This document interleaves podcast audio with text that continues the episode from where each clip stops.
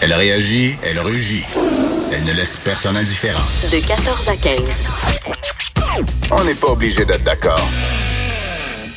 Il y a une chose que j'aime beaucoup et que je respecte beaucoup du sénateur conservateur Pierre-Hugues Boisvenu, c'est qu'il n'a pas la langue dans sa poche et qu'il euh, n'hésite pas à euh, aller sur les médias sociaux, sur Facebook et autres, pour euh, exprimer son point de vue et pour alerter la population à certains enjeux. En tout cas, c'est ce qu'il a fait cette semaine dans le dossier des femmes victimes de violences conjugales. Il a utilisé des mots très durs.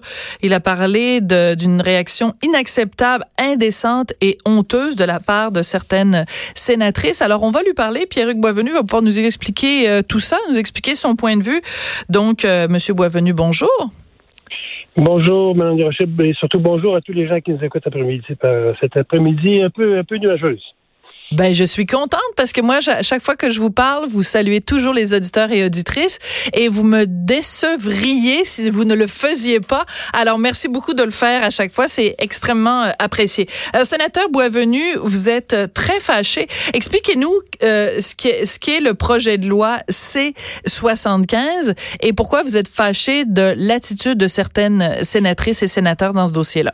Je, vais faire une parenthèse à commencer. J'écoutais votre entrevue sur euh, les prêtres pédophiles. Vous savez, au Québec, il y a une personne qui a dénoncé les rédemptoristes à Québec, s'appelle Franck Tremblay. Vous devriez l'avoir en entrevue.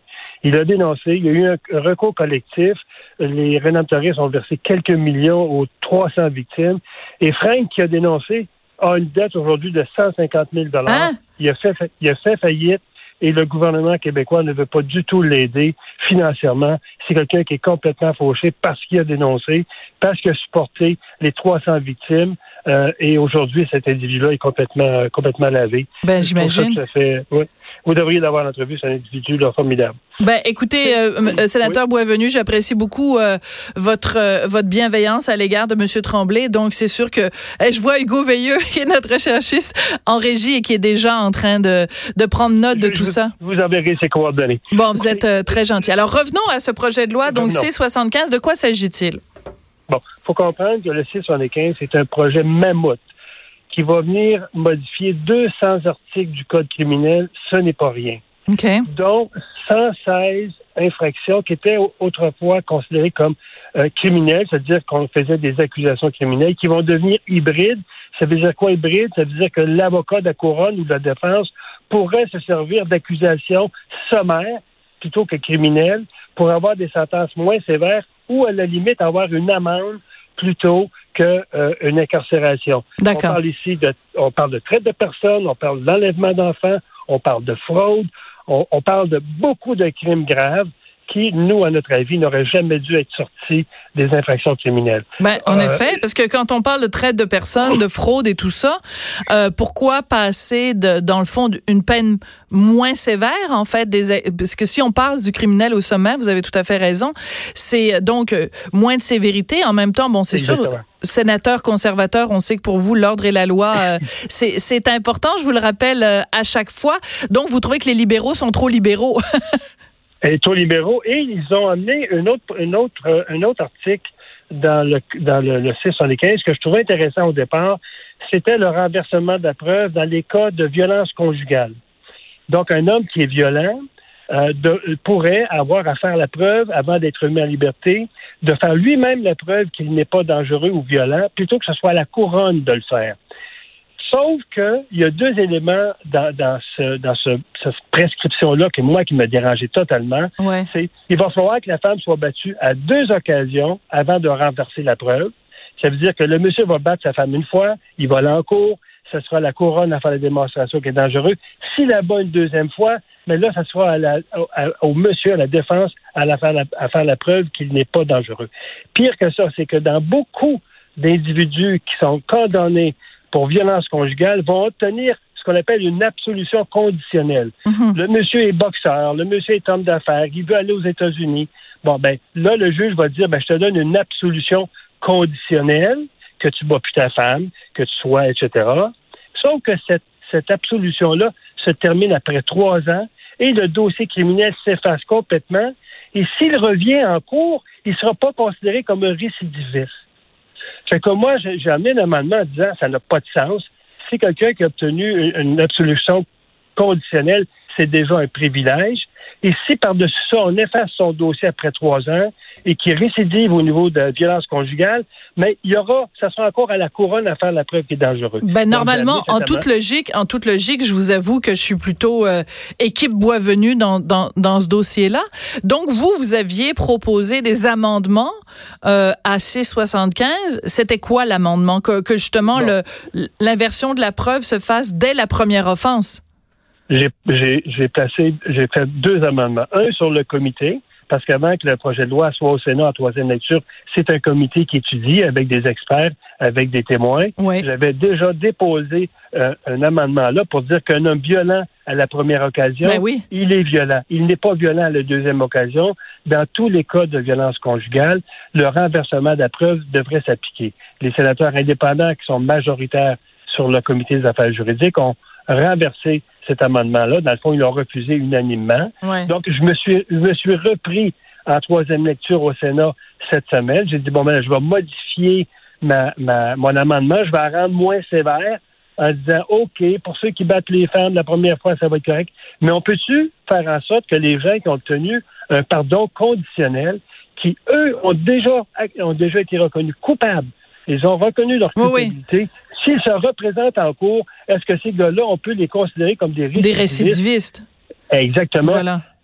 Tous les sénatrices, sénateurs indépendants, sauf Mme Werner et une autre sénatrice de l'Ouest qui a voté pour l'amendement, tous les sénateurs indépendants ont voté contre, donc toutes les femmes. Ouais. Et ça, ça m'a, ça m'a renversé. Mais est-ce que c'est possible? Bon, vous euh, dans, dans votre texte que vous avez écrit euh, sur Facebook, vous dites que euh, les, les, les, femmes vous déçoivent, les, les femmes sénatrices vous déçoivent. La, la, violence conjugale, qu'on soit un homme ou qu'on soit une femme, ça devrait être quelque chose qui nous interpelle. Donc, je veux dire, le, le fait que, bon, majoritairement, très majoritairement, euh, dans les cas de violence conjugale, c'est la femme qui est victime et euh, l'homme qui, euh, qui, qui est celui qui, qui, qui perpétré. Ben, il y a quand même 5, 5 du cas où c'est l'inverse, mais on est tout à fait d'accord. Sauf que dans les cas de meurtre, 100 presque, c'est des femmes. Je pense que c'est 99 des, des, des, personnes qui sont assassinées dans la, dans la violence conjugale, c'est soit les enfants ou les femmes rarement les conjoints, ils vont plutôt se suicider. D'accord, je comprends. Mais ce que je veux dire, c'est que euh, je comprends que vous vous mettiez vous l'accent sur les sénatrices qui n'ont pas voté comme vous. Vous auriez souhaité qu'elles qu'elles votent. Mais ce que je veux dire, c'est que moi, je n'en fais pas. La, violence conjugale, pour moi, c'est pas une question de féminisme ou de pas féminisme. Je veux dire, les hommes sont aussi concernés par cette question-là. C'est pour ça que j'ai la difficulté à, à, saisir pourquoi, pour vous, euh, le, le, le focus, excusez-moi l'expression anglaise, là, est surtout sur les femmes euh, sénatrices. C'est une question qui devrait vous révolter, que ce soit un homme ou une femme qui n'a pas voté euh, de la bonne façon selon vous. Vous comprenez ce que je veux dire? Parce que dans tous les cas de meurtre, ce sont elles qui sont d'abord victimes. Non, je parle des euh, femmes sénatrices. Vous comprenez ce que je veux dire? Ben, c'est ce que je veux vous dire, c'est que la sensibilité, elle devrait être plus grande chez les femmes que chez les hommes. je vais vous donner l'exemple d'un autre amendement que tous les sénateurs indépendants ont rejeté. un sénateur autochtone a, fait a, demandé que la traite de personnes, la traite d'enfants, ne soit pas considérée comme une infraction de nature sommaire, mais qu'elle demeure criminelle. Ouais. Encore là, tous les sénateurs et sénatrices ont voté contre, et on sait que la traite des personnes, c'est à 95 c'est des femmes, 40 ce sont des mineurs mm-hmm. filles. Donc, je me dis toujours, pourquoi que lorsqu'un homme présente un amendement sur un projet de loi qui veut avoir l'adhésion des femmes, parce qu'en ayant l'adhésion des femmes au Sénat, cet amendement-là aurait été euh, euh, passé, c'est parce qu'on a presque l'équité maintenant là, au Sénat. Là, oui, oui tout à fait. Oui, la parité. oui. Si on n'a pas, si on n'a pas la sensibilité des femmes lorsqu'on amène un amendement, un amendement qui concerne avant tout les femmes, comment on peut gagner nos combats sur le plan législatif? Oui, je comprends. Euh, vous êtes assez dur avec euh, ces sénatrices qui sont euh, indépendantes. Vous dites qu'elles sont toutes inféodées euh, à Trudeau.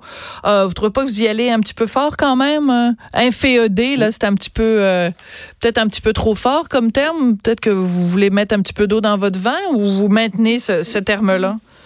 Je vais le maintenir, je vais vous dire pourquoi. Lorsqu'on a débuté l'étude de certains projets de loi, je vous donne l'exemple, la charte des victimes dans le domaine militaire, euh, la Ligue, euh, certains projets de loi qu'on a étudiés, et qu'on nous dit, la première journée qu'on commence à étudier le projet de loi, on nous dit à nous, n'apportez pas d'amendement, on va tous les refuser. C'est assez spécial. On fait, on, fait, on fait quoi là? Et lorsqu'on a des projets de loi qui concernent particulièrement les femmes et qu'on doit, dire, sur le comité, essayer de convaincre d'autres femmes d'adhérer à, à, des améliorations de projets de loi parce qu'il y a des trous dedans. Je vous donne l'exemple de la loi C-75 encore. On a pris l'ancienne loi euh, 452, vous vous souvenez, celle sur la traite des personnes qui avait été adoptée euh, euh, par le gouvernement précédent, euh, dont Mme Mourani avait Je me souviens, Mme Mourani, oui. Vous vous souvenez? Oui. Euh, et d'ailleurs, on était à votre émission Tout à, fait. à Radio-Québec, on en a parlé. Bon, le 452, il est actuellement dans le C75. Et on s'est battu pour faire en sorte que si cette loi-là est adoptée, il y a encore un décret qui va faire en sorte que même si la loi est adoptée, la loi 452 qui traite, qui traite de la traite des mineurs, entre autres, l'exploitation sexuelle, mm -hmm. devrait être adoptée après par décret. Si le gouvernement ne l'a pas adopté depuis 2015, que le 452 est loi, il l'adoptera pas plus tard. Donc, on est assez de convaincre les, les femmes dire, écoutez, majoritairement, la traite de personnes au Canada, c'est des femmes. femmes ouais. Voulez-vous appuyer notre amendement qui fera en sorte que dès que le C-75 sera adopté, le C-452 qui est à l'intérieur soit automatiquement loi et non, on n'aura pas à attendre un autre 4-5 ans où on va faire encore des dizaines et dizaines de victimes, mm. beaucoup de mineurs là-dedans. C'est une question de principe que j'essaie de défendre. Oui, ici, je comprends. En je comprends. Si on n'a pas l'adhésion des femmes dans les projets de loi qui les concernent au Sénat, comment pouvons-nous faire avancer les droits des victimes féminines? Oui, non, je comprends. Je comprends votre point de vue. Ce que je, mon, mon point, c'était simplement de dire, puis peut-être que je l'ai pas exprimé assez clairement, c'est possible, c'est vendredi, puis j'ai juste eu deux espressos. Peut-être j'aurais besoin d'en avoir un troisième. mais euh, ce que je veux dire, c'est que pour moi, quand on, quand on, quand, quand quelqu'un est une victime, euh, on n'a pas à se positionner par rapport à la victime selon qu'on soit un homme ou une femme. Quand quelqu'un souffre dans la société canadienne, on est tous concernés. Euh, je veux dire, vous donniez l'exemple tout à l'heure du sénateur euh, euh, autochtone. Ben, je veux dire qu'on soit autochtone, qu'on soit pas autochtone, s'il y a quelqu'un qui est victime de la traite de, personnes, on est tous concernés. Donc, je comprends que vous, votre point de vue, c'est de dire, ben, vu que ça touche les femmes, ça devrait préoccuper les femmes. Moi, ma réponse, c'est de dire, ben, qu'on soit un homme, une femme ou non binaire ou peu importe, quelqu'un souffre, mais, on est tous mais, concernés. Vous comprenez que dans la semaine où on dépose un rapport sur les femmes assassinées disparues dans les communautés autochtones, qu'un sénateur autochtone dépose un amendement qui va toucher la disparition et la traite oui. de ces filles-là sur les... et que la majorité des autochtones au Sénat votent contre, c'est spécial. On, on, on, on, a un problème de partisanerie oui. commandée qui fait que ces gens-là ont eu comme mot d'ordre n'acceptez pas d'amendement pour faire en sorte que lorsque le projet de loi va revenir à la Chambre des communes, parce qu'il faut qu'il revienne à la Chambre des communes Bien sûr. pour être, euh, être adopté, ben, ce gouvernement-là ne veut pas avoir d'amendement. Il veut avoir ses projets de loi tels qu'ils ont écrits au départ. Et le, le, le, mandat du Sénat qui est d'améliorer le contenu des projets Mais de oui, loi. C'est pour ça que vous êtes là. Mais oui. là, c'est le cas. Qu'on oui. nous fasse dire au départ, écoutez, n'amenez pas d'amendement, on va les rejeter mais je pense qu'on est devant un gouvernement, dans le fond, qui n'a qui, qui, qui a pas de sensibilité euh, aux victimes, mais que strictement un, un, un, calendrier politique. Bon, je pense que votre point a été bien, a été bien défendu. Merci beaucoup, euh, Pierre-Hugues Boisvenu, euh, sénateur conservateur. C'est moi qui vous remercie d'avoir fait le point sur votre émission. Merci beaucoup. À la prochaine.